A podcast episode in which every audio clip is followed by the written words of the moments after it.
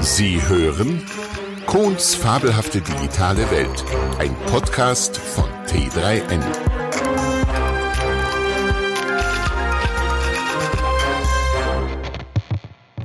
Unsere Zukunft ist digital. Unsere Zukunft ist rosig. Oder wer dauernd lügt, dem glaubt man gern, ist er nur einer von den hohen Herren. Oder seit seinem Amtsantritt hat Donald Trump laut Jeff Bezos Hauspostille Washington Post nicht weniger als 16.241 Mal gelogen. Mit einer maximalen Lügenauswurfrate von 139 pro Tag. Leider ist noch nie untersucht worden, um wie viel Prozent er damit die üblichen Verdächtigen übertrumpt. Doch fangen wir von vorne an. Das mit der Wahrheit und der Menschheit scheint keine wirklich glückliche Ehe zu sein. Schon kein Griff auf die probate Ausrede zurück, Gott ist schuld, ich musste Abel doch erschlagen, weil sein Opferrauch von Gott bevorzugt worden ist. Eine Ausrede, die sich der Allmächtige im Lauf der Existenz der Menschheit bis zum Erbrechen gefallen lassen musste.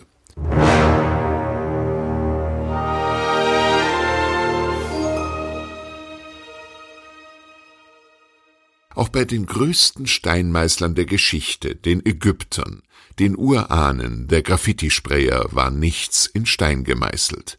Wenn dem Establishment, will sagen der Priesterkaste, also den Reichen, eben den oberen Zehntausend, im Falle Ägyptens vermutlich erstmal nur die oberen eintausend, ein Pharao oder ein hoher Würdenträger zu sehr auf den Schlips getreten war, konnte es schon mal, wie im Falle Echenaaton, passieren, dass dieser umgebracht und seine Kartuschen und Bildnisse wieder aus dem Stein herausgemeißelt wurden. Bitte, nehmen Sie jetzt nicht an, dass dies ein Einzelfall gewesen sei. Zwischen Echenaaton und dem ersten nachchristlichen Jahrhundert ist einiges in dieser Richtung passiert.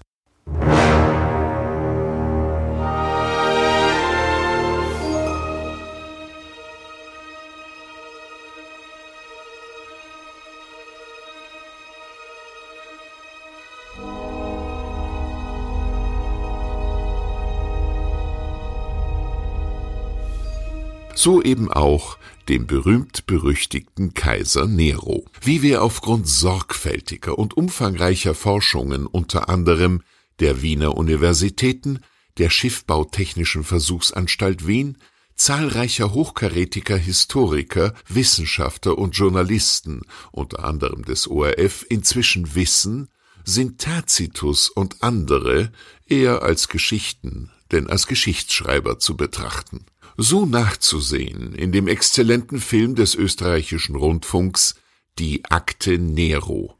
Demnach war dieser junge Kaiser eher der erste Playboy und Yuppie der Geschichte als ein den Rahmen des damals gesellschaftlich üblichen sprengendes, blutrünstiges Monster. So konnte nachgewiesen werden, dass die Legende er habe seine Mutter Agrippina durch eine im Schiffsrumpf angebrachte Falltüre auf hoher See verklappen lassen, jeder technischen Durchführbarkeit entbehrt, zumindest nicht, ohne die Mutter mit dem gesamten Schiff zu versenken. Ebenso stellte sich bei genauer forensischer Untersuchung des Brandes Roms heraus, dass Nero niemals auf dem Palastdach Harfe spielend singen gekonnt haben konnte, denn dieses Dach befand sich im Zentrum des Flammeninfernos.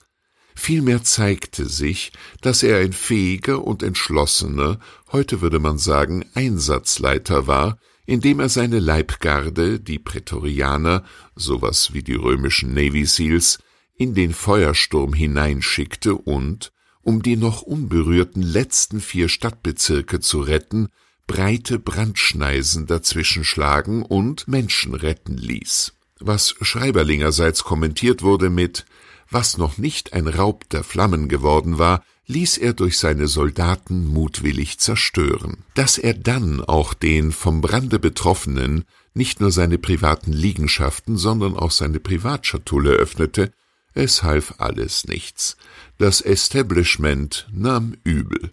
Es nahm übel, dass er gerne sang, fröhlich war, Spaß haben wollte, gerne schnell fuhr leider nur mit vier Pferden vor dem Wagen statt mit einem schwarzen springenden Hengst auf der Wagenhaube und sich dabei gerne kleine Extravaganzen wie die Flutung des Circus Maximus zum Schlagen einer veritablen Seeschlacht gegönnt haben soll.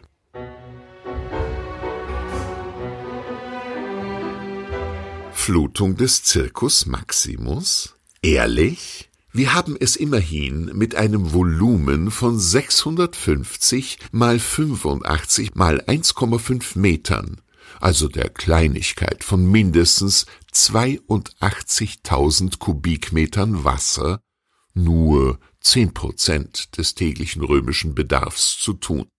Und das ohne die Unterstützung der Firma Magirus oder des Technischen Hilfswerks, eine technische Meisterleistung, die bis in die heutige Zeit ihresgleichen suchen würde, sofern sie überhaupt in diesen Dimensionen und nicht nur in der Fantasie der Chronisten wie des anderen Geschichtenschreibers Sueton stattgefunden hat. Vor allem, wenn man bedenkt, dass laut dieses Autors Seewasser mit Seeungeheuern ins Stadion geleitet worden sein soll. Und das 37 Meter über dem Meeresspiegel und 30 Kilometer oder 20.249 Passi, also Doppelschritt, von der Küste entfernt, von seinen durchaus reizvollen Tanzeinlagen mit seiner Gang im Zirkus der damaligen Disco, heute natürlich Club, ganz zu schweigen. Man nahm ihm besonders übel, dass er die blutrünstigen Gladiatorenspiele durch Musik, Gesang und Tanz ersetzen wollte. Musik, Gesang und Tanz statt Blut in Strömen? Ja, wo sind wir denn? In Indien? So weit kommt's noch. Fehlt ja nur noch, dass er Vegetarier war. Irgendwann wurde es den Kleingeistern zu bunt und man griff auf das probate Mittel des Tyrannenmordes zurück, was man allerdings seit Gaius Julius Caesar dazugelernt hatte. Um eine Beschädigung des eigenen Rufes zu vermeiden, ist qualifizierte Propaganda in einem solchen Fall unerlässlich. Und hierfür fand sich eben niemand bereitwilliger als der schon erwähnte Blackwasher Tacitus. Müßig zu sagen, dass seine Fabulierkünste bis vor wenigen Jahren widerspruchslos für glaubwürdig gehalten und übernommen wurden und Neros Ruf dauerhaft ruiniert blieb. Nicht umsonst gibt es heute eine Software von zweifelhaftem Ruf, Nero Burning Rom.